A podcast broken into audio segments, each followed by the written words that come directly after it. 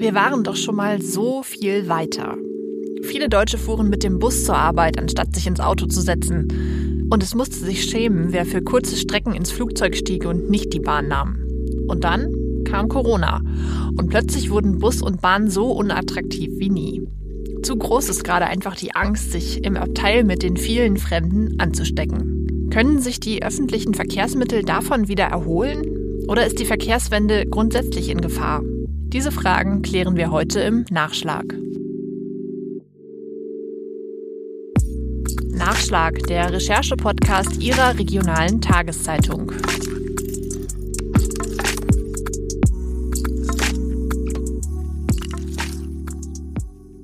Hallo und herzlich willkommen zu diesem Nachschlag. Mein Name ist Luisa Riepe und ich stelle Ihnen hier immer ein Thema aus unserem Wochenendprogramm näher vor.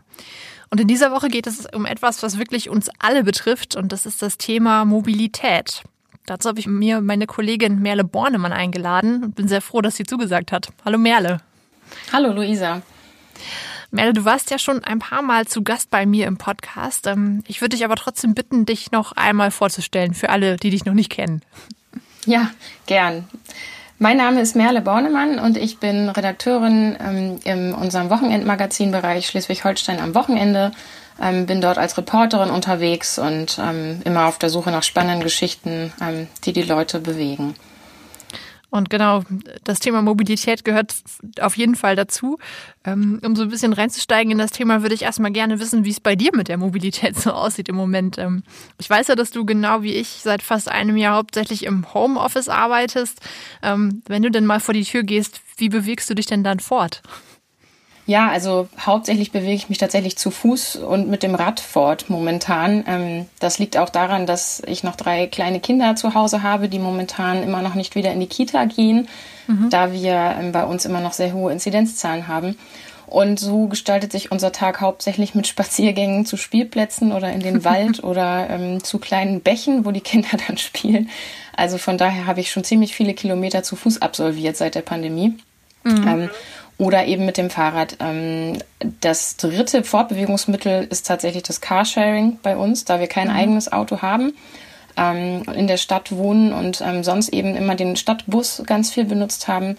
Der ist jetzt raus, einfach weil auch bei uns die Ansteckungsangst da vorhanden ist. Und insofern leihen wir uns für weitere Wege dann ein Carsharing-Auto. Oh, verstehe. Ja, es ist witzig, dass du sagst, du fährst viel mit dem Fahrrad, denn das würde ich normalerweise auch machen, so zur Arbeit oder zum Sport. Ähm, aber das fällt ja jetzt irgendwie alles aus. Ne? Ich bin im Homeoffice, das Fitnessstudio hat zu. Ähm, also war es jetzt neulich wirklich so, als ich mal ins Büro musste, musste ich erst die Reifen beim Fahrrad wieder aufpumpen. weil ich so lange nicht gefahren war. Ja, genau, ähm, das bleibt nicht aus. Ja. Wie ist das denn jetzt? Ähm, hast du bei deiner Recherche herausgefunden, sind, sind wir beide da ähm, beispielhaft für ganz Deutschland? Also hat Corona auch bei anderen Menschen solche Auswirkungen auf die Mobilität gehabt wie bei uns? Ja, absolut. Also der Punkt, der so über allem steht, ist eigentlich, dass wir vor allem viel weniger Wege überhaupt zurücklegen. Mhm. Ähm, also das zeigt ja auch unsere Homeoffice-Situation. Also es ist ähm, dieser dieser Arbeitsweg ist einfach bei ganz vielen Leuten weggefallen, wobei man natürlich bedenken muss, nicht alle haben die Möglichkeit im Homeoffice zu arbeiten. Viele müssen sich auch noch zum Arbeitsort bewegen. Mhm. Aber trotzdem sind es natürlich viele. Es fallen die Schulwege weg. Das ist ja auch ein Riesenpunkt. Mhm. Das sind ja auch sonst ähm, täglich Millionen Kinder und Jugendliche unterwegs mit ähm, Bussen, mit Zügen, ähm, Fahrrädern, wie auch immer. Ähm, und die Anzahl der Wege ist einfach wahnsinnig zurückgegangen. Ähm, auch Geschäftsreisen, die ausgefallen sind ähm, und so weiter. Und auch natürlich die privaten Reisen, die nicht stattgefunden haben. Ja, und das, das Zweite ist einfach diese andere Verkehrsmittelpräferenz, ähm, die man auch bei sich im Privaten feststellt, die ist beispielhaft für ganz Deutschland. Also vor allem das, das Fahrrad und das Zu-Fuß-Gehen hat gewonnen in der Pandemie, ähm, aber auch die Autonutzung ist ähm, ein Gewinner und eben Zug und ähm, Bus, also Bahn und Bus sind die Verlierer, muss man ganz klar sagen. Mhm. Ich glaube, auf die einzelnen äh, äh, Fortbewegungsmittel gucken wir gleich nochmal äh, detaillierter. Ich würde aber jetzt gerne noch einmal kurz drauf schauen, dass du gesagt hast, dass wir uns grundsätzlich weniger bewegen. Denn ähm, es gibt ja dieses Covid Mobility Project, äh, in dem man ganz gut ablesen kann, wie tatsächlich sich die Mobilität verringert hat. Kannst du das mal erklären? Genau, das haben Forscher vom ähm, Robert Koch Institut gemeinsam mit der Humboldt-Universität Berlin zusammengestellt. Ähm, dieses, ähm, ja, dieses große Datenprojekt, was sie der Allgemeinheit zur Verfügung stellen. Das kann man also auf der Seite vom Robert Koch Institut abrufen und da kann man jeden Tag ähm, sehen. Also es dauert immer ein paar Tage, bis, bis die Forscher das dann eingestellt haben, aber relativ aktuell. Also aktuell kann man die Werte von, von Ende Februar ähm, dort schon, schon sehen, ähm, wie, sich, wie viel sich die Leute fortbewegen. Und das machen sie so, dass sie Mobilfunkdaten ähm, von ähm, von der Telekom und Telefonica, also von den beiden großen Providern, ähm, benutzen. Mhm. Und ähm, das haben vielleicht viele schon mal gehört, funktioniert ja so, also die Provider erfassen eine Bewegung eines Nutzers immer in dem Moment, wo er oder sie die Mobilfunkzelle wechselt. Also sprich, wenn wir uns fortbewegen, ähm, wählt sich unser Smartphone ja automatisch in einer anderen, an einem anderen Sendemast ein mhm. ähm, wenn wir uns zu weit von dem ursprünglichen entfernen.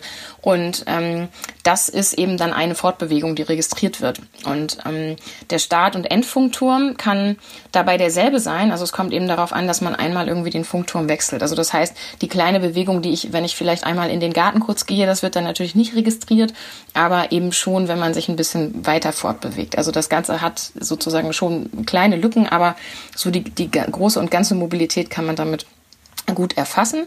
Und ähm, das sind dann eben wahnsinnig viele Bewegungsdaten, die von den Forschern dann gesammelt werden, zusammengestellt werden und ähm, ja wirklich sehr anschaulich dann aufbereitet werden. Man kann das Tage oder Wochenweise sich anschauen. Man kann sogar sogar so ein kleines ähm, so, so ein Zeitraffer durchlaufen lassen, wo man sieht, wie sich seit März 2020, also seit Beginn der Pandemie, die äh, Mobilität in Deutschland so verändert hat. Und das ist schon ganz ähm, beeindruckend, finde ich. Also ja. Dabei sieht man, dass minus 40 Prozent tatsächlich der Wege nämlich nur noch zurückgelegt wurden ähm, im letzten Frühjahr, wenn man das mit dem Vorjahr vergleicht immer. Mhm. Ähm, also ja, fast die Hälfte ähm, der Wege ähm, sind eingespart worden. Und das hat sich im Sommer ein bisschen normalisiert. Ähm, und dann ging es im November wieder auf Talfahrt. Und ähm, Weihnachten und Silvester, also zum, zum Jahreswechsel 2021 dann, ähm, da lagen wir da bei 50 Prozent der Vorjahreswerte. Also nur die Hälfte der Wege wurde da tatsächlich zurückgelegt im, im, im zweiten Lockdown dann. Mhm. Das ist natürlich auch ein Zeitraum, wo normalerweise sehr viel gereist wird, ne? zu Verwandten, zu ähm, Freunden. Wege, alles, die, die nicht stattgefunden haben aufgrund der Beschränkungen, die da gegolten haben wahrscheinlich. Genau, ja. Und wie ist die Situation jetzt? Denn ähm, Weihnachten, Silvester ist ja auch schon ein bisschen her. Gehen die Zahlen wieder hoch? Ja, also man kann da ganz deutlich sehen, dass im zweiten Lockdown also nicht so ein super starker Einbruch war, wie es, ähm, wie wir es im letzten Frühjahr erlebt haben, wo die Leute wirklich ähm, ja quasi alles stehen und liegen lassen haben und sich irgendwie fast nicht mehr bewegt haben aus dem Haus. Ähm, das ist jetzt nicht so. Also wir sind jetzt aktuell nur so im Bereich zwischen minus fünf bis minus zehn Prozent. Ähm, mhm. Man muss jetzt aber auch schon immer gucken, wenn man sich jetzt auf das Vorjahr bezieht, ist man beim März ja auch schon beim März 2020. Ah, okay. ähm, mhm. Und das ist natürlich dann so ein bisschen schwer ähm, zu vergleichen. Deswegen arbeiten die Forscher auch, also wir rücken jetzt ja in die Zeit, wo wir wirklich ein Jahr Corona ähm, haben. Und ähm, deswegen wird da gerade auch äh, geschaut, wie sie das in den Zahlen dann neu abbilden können. Also dieses Projekt ähm, hat gerade so ein bisschen so eine kleine Modusänderung, sagte mir der Verantwortliche. Und da wird es ähm, bald dann nochmal ja, eine neuere Version geben, dass man das auch tatsächlich gut dann vergleichen kann. Alles klar. Ja gut, ich meine, man kann auf jeden Fall festhalten, die Leute haben sich weniger bewegt im letzten Jahr als, als vorher. Also sie haben, äh, sie waren weniger mobil. Ähm, jetzt können wir vielleicht nochmal drauf gucken, ähm, wie konkret sich die Mobilität denn auch noch verändert hat. Denn sie sind ja nicht nur weniger äh, unterwegs gewesen, haben wir gerade schon, hast du gerade schon gesagt, sondern auch anders unterwegs gewesen. In der Studie Mobilität in Deutschland 2017 hat das Bundesministerium für Verkehr, Bau und digitale Infrastruktur untersucht, wie sich die Deutschen fortbewegen. Demnach legen die Menschen in Deutschland jeden Tag rund 257 Millionen Wege zurück. Das entspricht mehr als drei Milliarden Personenkilometern. Rund 57 Prozent dieser Wege werden mit dem Pkw zurückgelegt. Im ländlichen Raum sind es sogar bis zu 70 Prozent. Und auch die Anteile des Fuß- und Radverkehrs sowie des öffentlichen Personennahverkehrs unterscheiden sich abhängig vom Raumtyp. In Metropolen hat der öffentliche Verkehr etwa einen Anteil von 20 Prozent. Im Bundesdurchschnitt sind es nur 10 Prozent. Und der Fußverkehrsanteil liegt in Metropolen bei 27 Prozent. Das sind etwa 5 Prozent mehr als im Bundesdurchschnitt. Genau diese Zahlen müssen in Zukunft aber steigen. Denn der nicht motorisierte Verkehr ist besonders leise und belastet die Umwelt kaum mit Schadstoffen und Treibhausgasen. Fuß- und Radverkehr sind dabei die umwelt- und stadtverträglichsten Fortbewegungsformen. Eine weitere Verlagerung von Wegen, vor allem des motorisierten Individualverkehrs auf umweltfreundlichere Fortbewegungsformen, ist für das Bundesministerium daher sehr erstrebenswert. Neben dem Fahrrad und dem zu Fuß gehen fand ich ganz spannend, dass du auch aufgeschrieben hast, auch das Auto ist einer der Gewinner der Pandemie. Warum eigentlich? Genau. Also das Auto bietet einfach die Möglichkeit des Rückzugs in so einen eigenen Schutzraum. Und ähm, das spielte bei den Menschen offenbar eine große Rolle. Ähm, die Angst vor der Ansteckung im öffentlichen Verkehr, also sprich Bus und Bahn, ähm, war groß das Spannende dabei ist, ähm, es gibt keine einzige Studie bislang, die belegt, dass ähm, das Fahren mit Bus und Bahn ein erhöhtes Ansteckungsrisiko ähm, bildet. Also mhm. das ist alles eine ganz, ja, also eine, eine Sache, die nicht auf, auf Fakten beruht, sondern einfach eine, eine Gefühlssache ist. Also die Leute haben dabei kein gutes Gefühl. Ähm, das zeigt aber auch, ähm, also das ist jetzt nicht nur meine Einschätzung, sondern das zeigt tatsächlich eine Studie, die das Deutsche Institut für Luft- und Raumfahrt durchgeführt hat. Das klingt jetzt erstmal ein bisschen komisch, Deutsches, Deutsches Institut für Luft- und Raumfahrt. Mhm. Ähm, die machen nicht nur Luft- und Raumfahrt, sondern die haben auch ein Verkehrsforschungsinstitut. Und ähm, da sitzen viele Leute, die sich damit befassen, wie wir uns fortbewegen. Und da habe ich mit ähm, einer ähm, Wissenschaftlerin gesprochen, Claudia Nobis, und die hat mir erklärt, was sie für Befragungen jetzt gemacht haben zur Mobilität in Corona. Und da kam das unter anderem auch bei raus. Also das Auto wurde einfach bei vielen bevorzugt. Ähm, aus dieser Angst vor einer Ansteckung, wenn man sich in so öffentlichen Verkehrsmitteln bewegt. Und ähm, ja, der Autobestand in Deutschland, wenn man sich das jetzt mal anschaut, in der Pandemiezeit, ähm, der stieg auch ähm, ganz normal wie ähm, in den Jahren davor. Also da gab es jetzt nicht, nicht noch mehr Zuwachs in der Autoflotte der Deutschen. Aber ähm, er stieg eben weiter und das ist ja eigentlich was, was, was nicht mehr so sein sollte in ja, Zeiten ja. der Verkehrswende. Ähm, ja, wir haben mittlerweile 48 Millionen Pkw in Deutschland und da sagte Claudia Nobis so schön, das findet sie immer wieder beeindruckend, sich vor Augen zu führen. Mittlerweile hat die gesamte Bevölkerung locker auf den Vordersitzen unserer Autos Platz. Also wenn wir alle Deutschen ähm, in Autos, in diese Autos packen würden, die wir haben, dann wären immer nur die Vordersitze belegt. Ne? Also ähm, das ist schon Wahnsinn, wie viele Autos es in unserem Land gibt. Und ähm, ja, immer mehr Menschen haben einfach ein eigenes Auto. Das ist auch ähm, ja in der Pandemie jetzt ja nochmal bestärkt worden, dass es ganz praktisch ist, das zu haben. Ähm, und ja, die Entwicklung, die grundsätzlich parallel läuft, ist einfach, es gibt immer mehr Haushalte mit, mit mehreren PKWs und auch die Tendenz zu kleineren Haushalten. Ähm, und wenn dann eben jeder Haushalt ein Auto hat, dann sind das mhm. eben dann einfach mehr, wenn es dann kleinere Haushalte gibt. Ähm, und es gibt auch immer mehr Ältere, die länger Auto fahren. Das führt okay. natürlich auch dazu, dass einfach diese Gesamtautoflotte immer mehr wächst in Deutschland. Mhm. Ja, die spannende Frage wird ja sein, ich glaube, an die Stelle kommen wir später im Podcast auch nochmal, ähm, wie, wie nachhaltig diese Entwicklung denn dann ist. Also wird, wird jetzt diese Corona-Krise langfristig sich so auswirken, dass die Leute doch wieder mehr aufs Auto setzen? Ne?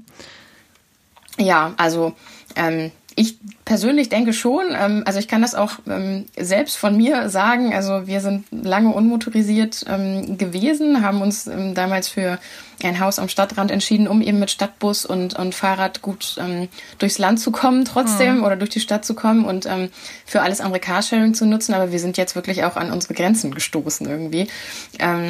Weil es einfach ähm, ja wirklich auch schwierig ist. Man muss dann, vor allem wenn man Kinder hat, immer das Auto ja erstmal holen und dann die Kindersitze einbauen und so weiter.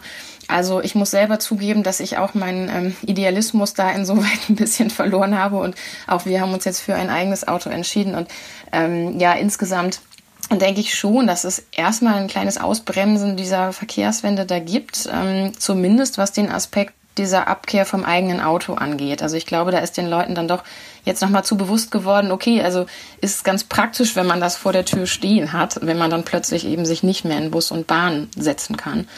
Ähm, und da ist natürlich immer so die Gefahr, wir sind Gewohnheitstiere. Ne? Also das, was man dann über so eine lange Zeit, wir haben jetzt ein Jahr diese, diese akute Pandemiephase, ähm, da verfestigt sich natürlich vieles von Gewohnheiten. Und ähm, ja, was natürlich aber positiv ist, finde ich, muss man auch sagen, eben dieses Radfahren und zu Fuß gehen, was viele Leute jetzt für sich auch neu oder wieder entdeckt haben. Ähm, oder so Entwicklungen wie neue Pop-up-Radwege, die in einigen Städten aufgrund dessen entstanden sind. Das ist natürlich was, was die Verkehrswende dann auch wieder pusht. Also von daher, ja, also hoffe ich, dass sich das vielleicht auch so ein bisschen aufhebt dann gegenseitig. Aber es ist spannend, dass du erzählt hast, dass ihr ähm, als Familie die öffentlichen Verkehrsmittel meintet, denn da ist mir jetzt auch gerade die Frage gekommen, wann bin ich denn das letzte Mal Bus gefahren? Also es muss auch echt lange her sein. Mit dem, mit dem Zug war ich tatsächlich in, im letzten Jahr noch ein, zweimal unterwegs, aber natürlich auch deutlich seltener als in den Vorjahren. Ähm, sind das auch so Sachen, die man auch in Zahlen tatsächlich messen kann, dass die öffentlichen Verkehrsmittel ähm, weniger genutzt wurden insgesamt? Ja, das kann man auf jeden Fall. Also ähm, das hat auch das, ähm, das, Forsch das Verkehrsforschungsinstitut, ähm, was ich vorhin schon ansprach, ähm, auch gemessen. Also eine Sache ist zum Beispiel, eigentlich gibt es zum Herbst immer so ein Ansteigen der Nutzer der, des öffentlichen Verkehrs, mhm. ähm, was sich einfach damit erklären lässt, dass es kalt wird, dass ähm, das Laub fällt und es ungemütlicher wird, sich mit dem Fahrrad zur Arbeit zu bewegen. Und dann steigen mehr Leute in Bus und Bahn. Ähm, in diesem Jahr gab es aber sogar einen Rückgang zum Herbst, weil da einfach die ja. Corona-Zahlen wieder stiegen. Und die Leute sich deshalb eben dann eher noch mehr abgewendet haben, wieder nachdem sie im Sommer sich wieder in Bus und Bahn getraut hatten. Ähm, ich habe hier bei unserem ähm, Nahverkehrsverbund in Schleswig-Holstein mal nachgefragt. Die haben im Schnitt im vergangenen Jahr 40 Prozent weniger Fahrgäste gehabt. Mhm. Im Frühjahr, also in der ersten Lockdown-Phase, sogar hatten sie nur 20 Prozent der Fahrgäste, also ein Fünftel dessen, was eigentlich in den Bussen und Zügen sitzt. Und ähm, ja, so zum Vergleich, ansonsten haben die eigentlich eine Steigerung von zwei Prozent immer im Jahr, also Zuwachs ähm, an Fahrgästen. Das war natürlich jetzt ähm, ja das absolute Gegenteil. Und ähm, bei der Deutschen Bahn, da ähm, sind die Zahlen ähm, um 50 Prozent ungefähr eingebrochen. Ähm, und das hat der, der Bahnchef Richard Lutz auch mit historisch einmalig kommentiert. Also sowas gab es natürlich vorher noch nicht. Warum auch? Es ist ja noch nicht, also mhm. es ist ja also die erste Pandemieerfahrung, seit wir eben so viel Bahnverkehr haben in Deutschland. Und ähm, aktuell fährt die Deutsche Bahn auch nur mit 85 Prozent des, des Angebots. Also sie bringen auch weniger Züge auf die Gleise, ähm, aber natürlich eben trotzdem mehr als, ähm, als die Auslastung wäre, weil sie natürlich auch diese, ähm, ja, also möglichst viel Raum schaffen wollen für die Fahrgäste. Ne? Also sie versuchen immer nur einen Fahrgast auf so einem Doppelsitz zu platzieren in den ICE und IC-Zügen. Ähm, und ähm, damit das möglich ist, fahren natürlich trotzdem mehr Züge, als sie eben eigentlich bräuchten. Ja. Mhm, verstehe. Genau, und diese Befragungen zeigen eben auch, also die Studien vom, vom Deutschen Institut für Luft- und Raumfahrt, dass die Leute sich dort unwohl fühlen. Also da sind die, ähm, die Werte ganz klar. Also viele sagen, dass die Masken dort nicht richtig getragen werden, sei ein Punkt, der sie davon abhält. Und ähm, zwei Drittel der Befragten gaben dort auch an, dass sie immer wieder Verstöße auch gegen die Maskenpflicht wahrnehmen in diesen Verkehrsmitteln und sich dadurch gestört fühlen. Und ähm, ja, also nur zum Vergleich eben immer nochmal, es gibt bislang keine Studie, die dieses Ansteckungsrisiko belegt. Also es ist alles eine total subjektive Wahrnehmung. Aber ich kann mich der nur anschließen. Hm, ja, absolut. Ich, wie gesagt, aus den paar Malen, die ich zugefahren bin, kann ich das auch nur bestätigen, dass man doch irgendwie auch vielleicht ganz unterbewusst sich doch irgendwie den, den Platz sucht, der am weitesten weg ist von dem nächsten Menschen, der, der sonst noch so im Zug ist. Hm. Die Frage, die sich dann natürlich stellt, ist, ähm, die, die Betreiber, also natürlich die Bahn allen voran, aber auch die kleineren Verkehrsbetriebe sind natürlich alle Wirtschaftsunternehmen, die irgendwie auch kalkulieren mit Zahlen, mit Gewinnen, die sie jedes Jahr machen müssen. Die sind natürlich jetzt ausgeblieben äh, im, im letzten Jahr. Ähm, wie sieht es in den Kassen der Unternehmen aus? Hast du darüber auch Informationen? Ja, also ähm, das sind natürlich dramatisch sinkende Einnahmen, die die haben. Ähm, und man muss sich ja vor allem vorstellen, dass sie zum Teil sogar also das Angebot parallel aber erhöhen mussten, um die Sicherheit auf, auch zu gewährleisten. Ne? Also dass sie eben nicht sagen konnten, okay, es fahren nur 20 Prozent überhaupt ähm, der sonstigen Nutzer mit unseren Zügen, dann lassen wir auch nur 20 Prozent der Züge fahren. Das funktionierte ja auch nicht. Also sie mussten ja, also zumindest war es hier in, in Schleswig-Holstein im Nahverkehr so, dass die 100 bis sogar eben noch mehr als 100 Prozent der Flotte auch aufs Gleis oder auf die Straßen geschickt haben. Mhm. Ähm, und das reißt natürlich ein tiefes Loch in die Kasse der Betreiber, das ist ganz klar. Also ähm, die Verkehrsforscherin äh, Claudia Nubes sagte, wir brauchen dringend einen Ausgleich ähm, dieser Einnahmeausfälle im öffentlichen Personenverkehr, weil sie wirklich sagt, sonst sieht sie schwarz für die Verkehrswende, denn für die brauchen wir diese Massentransportmittel ähm, einfach. Die sind essentiell dafür. Und mhm. ähm, konkret, ähm, was das bedeutet an Einnahmeverlusten, ähm, da ist das ähm, im, im, Nahverkehrsverbund hier bei uns im Land ähm, so gewesen, dass es ein Minus von 110 Millionen Euro gab. Wow. Und ähm, das ist jetzt immer so ein bisschen schwer sich vorzustellen, finde ich, so als normaler Bürger, der nicht mit diesen Summen hantiert. Aber ähm, ja, das ist eben ähm, entsprechend dieser Fahrgastzahlen. Das ist einfach 40 Prozent ungefähr dessen, was sie sonst einnehmen. Das ist also ganz schön viel. Und das haben aber Bund und Länder ausgeglichen, also für 2020. Und ähm, nun sagte mir der Sprecher aber, also für 2021 rechnen sie mit ähnlichen Einnahmeausfällen, denn die Pandemie ist noch nicht überstanden und die Leute müssen sich natürlich erstmal wieder langsam rantasten an das Nutzen der Busse und Bahnen. Und ähm, ja, da gibt es noch keinen Rettungsschirm in der Art, sagte er mir. Und ähm, wurde dann auch ganz deutlich und, und sagte, wenn die Ausfälle nicht ausgeglichen werden, dann ist die Finanzierung des Nahverkehrs eben nicht mehr gesichert. Und dann wäre auch jeder Ausbau fraglich. Ne? Und den brauchen wir natürlich.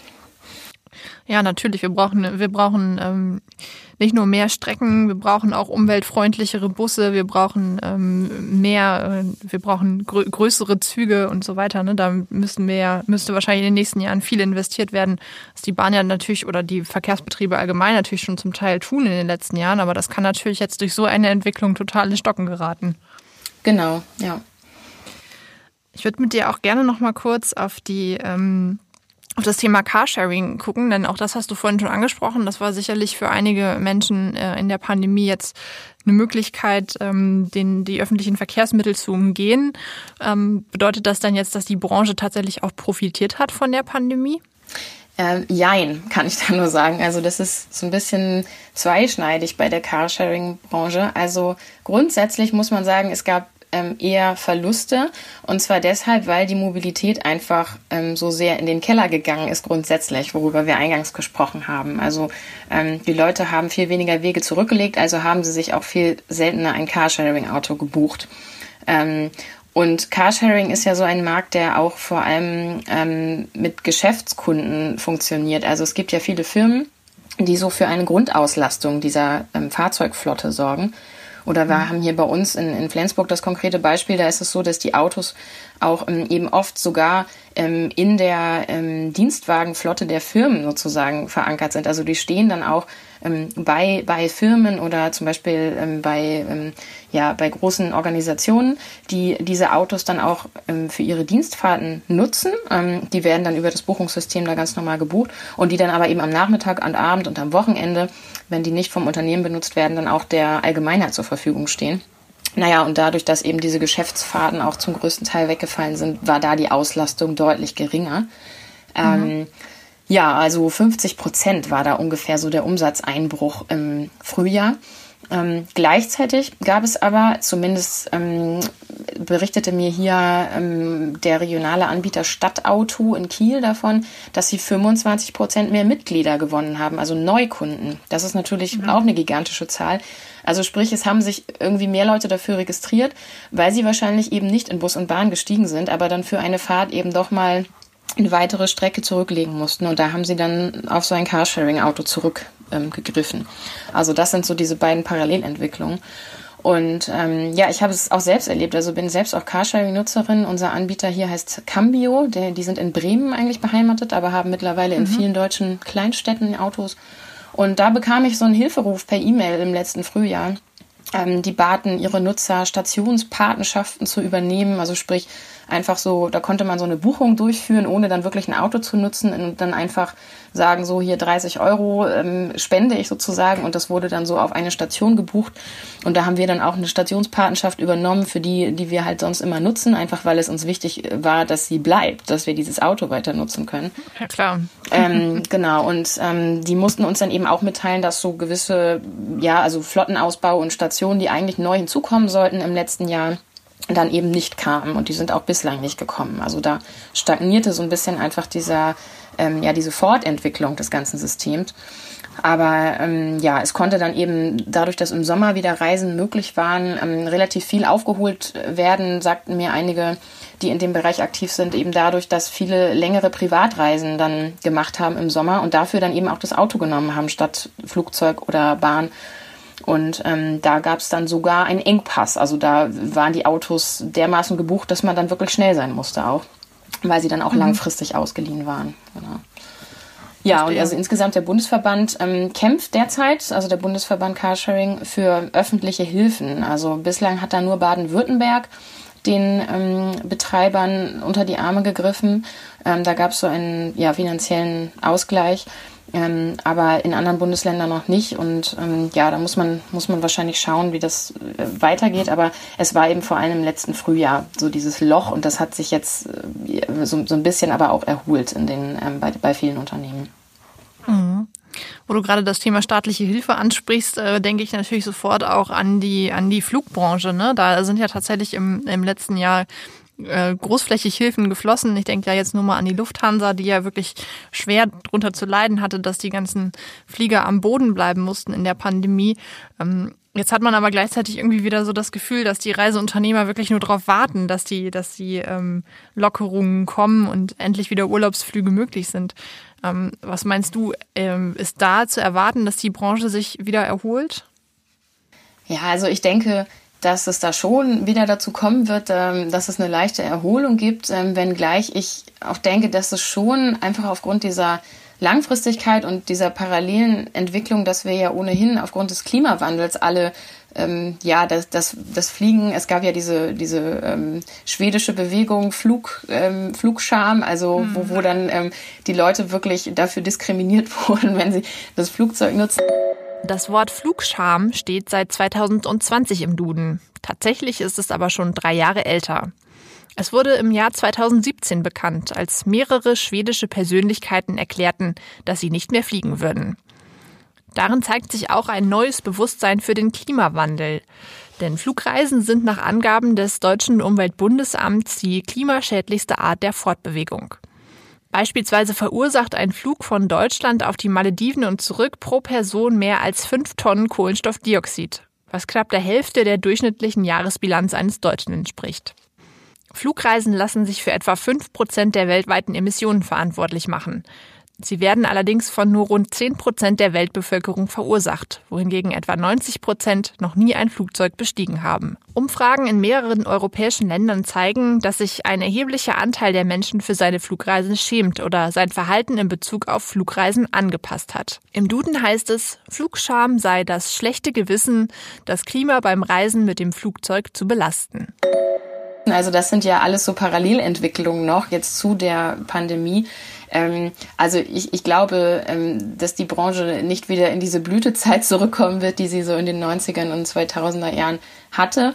Ähm, aber trotzdem wird es natürlich im Vergleich zu diesem Corona-Jahr eine Erholung geben. Ähm, da war das ja wirklich äh, dramatisch. Also die Bilder haben wir alle wahrscheinlich noch vor Augen, diese vollen Rollfelder auf den Flughäfen, ähm, ja. wo, wo fast kein Platz mehr war. Also es gab ähm, ein Minus von 99 Prozent der Passagiere ähm, im April 2020 im Vergleich zum Vorjahr. Also es ist im Prinzip niemand mehr geflogen. Und ähm, das hat sich auch über den Sommer wirklich nur leicht erholt und im Oktober gingen die Zahlen dann wieder runter. Ähm, ja, da ist einfach dieser enge Raum eines Flugzeugs, so gut die Belüftungsanlage denn auch ist. Und da sind ja wirklich super Filter eingebaut, aber trotzdem ist es wieder diese subjektive Geschichte. Also es ist dann doch ähm, einfach die Angst dann zu groß, weil es ja auch eine lange Zeit oft ist, die man mit den Leuten da zusammensitzt. Ja, genau. Und ähm, also 57,8 Millionen Fluggäste waren es insgesamt, ähm, vermeldet das Statistische Bundesamt im letzten Jahr in Deutschland. Und ähm, das ist der geringste Wert seit der deutschen Wiedervereinigung. Also okay. ähm, ja, das ist schon, schon mal eine ähm, ja, beeindruckende Zahl. Ähm, aber das Klima freut es natürlich, muss man dazu sagen. Definitiv. Was natürlich am Ende bleibt bei dieser ganzen Diskussion, du hast es gerade schon angesprochen, ist die Frage, ähm, wie, wie nachhaltig ist diese ganze Entwicklung? Du hast gesagt, irgendwie für, für den ähm, für unseren Kampf gegen den Klimawandel ist die Entwicklung in vielen Punkten eigentlich ganz gut gewesen. Wenn man jetzt mal absieht davon, dass der Autoverkehr ähm, oder dass es wieder mehr, dass wieder mehr Autos, dass es mehr Autos gibt in Deutschland als noch vorher. Was würdest du sagen? Wie, wie nachhaltig sind diese Effekte, über die wir jetzt hier gesprochen haben? Hm. Also ich denke, dass ähm, also die Bindung an das Auto, das ist ja sowieso des Deutschen liebster Begleiter. Wir sind einfach ein Autoland. Ähm, die ist ja auf jeden Fall nochmal gewachsen und das wird auch, denke ich, jetzt erstmal wirklich dauern, bis, ähm, ja, bis dieser Loslösungsprozess von diesem individuellen motorisierten Verkehr ähm, wieder so läuft, wie er eigentlich vielleicht schon mal sogar auf dem Weg war.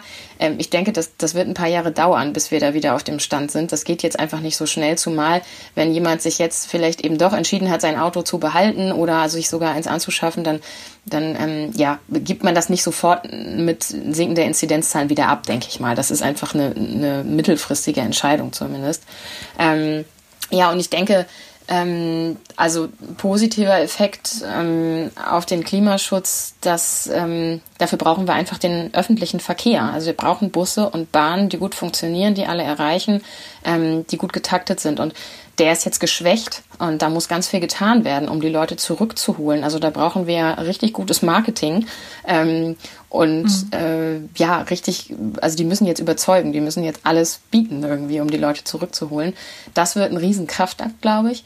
Ähm, ja, was positiv ist und was, glaube ich, auch bleiben wird, ist einfach, dass Geschäftsreisen natürlich weniger gemacht werden. Also es gab ja wahnsinnig viele Flüge, auch im Inland vor allem, die vielleicht, wenn man jetzt mal so richtig überlegt, nicht so unbedingt nötig waren. Klar, ich verstehe, manchmal ist einfach das gemeinsame Kaffee trinken oder auch das, ähm, ja, dass, dass man sich wirklich leibhaftig gegenüber sitzt, das ist wichtig. Das ist ganz viel Vitamin B natürlich auch. Aber vieles geht auch in Videokonferenzen und das haben jetzt, glaube ich, auch die begriffen, die vorher das verweigert haben. Und ähm, das ist, denke ich, schon was, was sich bemerkbar macht und was natürlich eine positive Entwicklung ist. Also jeder Weg, den wir weniger motorisiert oder im Flieger ähm, zurücklegen, ähm, ist natürlich ein guter für das Klima. Und ähm, auch, dass viel mehr Leute im Homeoffice arbeiten können. Ähm, also das, das wird ja auch, denke ich, in gewisser Weise bleiben. Ähm, zumindest vielleicht tageweise oder so. Ähm, mhm. Ja, und beim, beim Fliegen, schwierige Frage. Ähm, also da haben wir eben schon kurz drüber gesprochen. Ich glaube, das ist vor allem so eine psychologische Frage. Also ich könnte mir schon vorstellen, dass es da auch eben weiter ähm, ja, nicht wieder zu der Auslastung kommt wie vorher. Und das ist natürlich dann ähm, für, für die Klimafrage ähm, eine super Entwicklung und ja, hat dann da einen richtigen Schub gegeben. Also in gewisser Weise wird das wird man das, denke ich, schon sagen können. Aber die Frage ist eben immer, hebt sich das eventuell auf, weil wieder mehr Leute dann auch das Auto nutzen. Ne? Also auch da entsteht ja viel ähm, ja, Feinstaub, CO2, was dann wiederum in der Luft ist. Hm. Also letztendlich ein ähm, gespaltenes Bild kann man, glaube ich, sagen. Also die Auswirkungen der Pandemie auf unsere Mobilität sind, naja, nicht, nicht nur klimafreundlich, zum Teil, ähm, zum Teil schon, zum Teil aber auch nicht. Und insofern ja, sage ich dir vielen Dank, Merle, dass du dich mit diesem Thema auseinandergesetzt und uns das auch nochmal anschaulich erklärt hast hier im Podcast. Ja, sehr gerne. Ich danke auch für die ähm, interessanten Fragen. Sehr gern. Das war Nachschlag, der Recherche-Podcast zum XL, dem Wochenendspezial von der Neuen Osnabrücker Zeitung, der Schweriner Volkszeitung und des Schleswig-Holsteinischen Zeitungsverlags. Den ganzen Text von Merle Bornemann zur Mobilität in der Corona-Pandemie finden Sie auf der Internetseite Ihrer regionalen Tageszeitung. Dort haben wir Ihnen auch eine interaktive Grafik zur Verfügung gestellt, bei der Sie die Daten des Covid Mobility Projects genau einsehen können. Da erkennt man ziemlich schnell, wie sich unsere Mobilität im Corona-Jahr 2020 verändert hat. Der Nachschlag macht jetzt eine kreative Pause. Wir werden das Konzept dieses Podcasts überarbeiten und uns dann mit einigen frischen Ideen und vielleicht auch der einen oder anderen neuen Stimme in einigen Wochen bei Ihnen wieder melden. Es lohnt sich also auf jeden Fall, egal wo Sie diesen Podcast gerade hören, in den nächsten Wochen nochmal wieder vorbeizuschauen. Bis dahin verabschiede ich mich von Ihnen. Vielen Dank, dass Sie zugehört haben.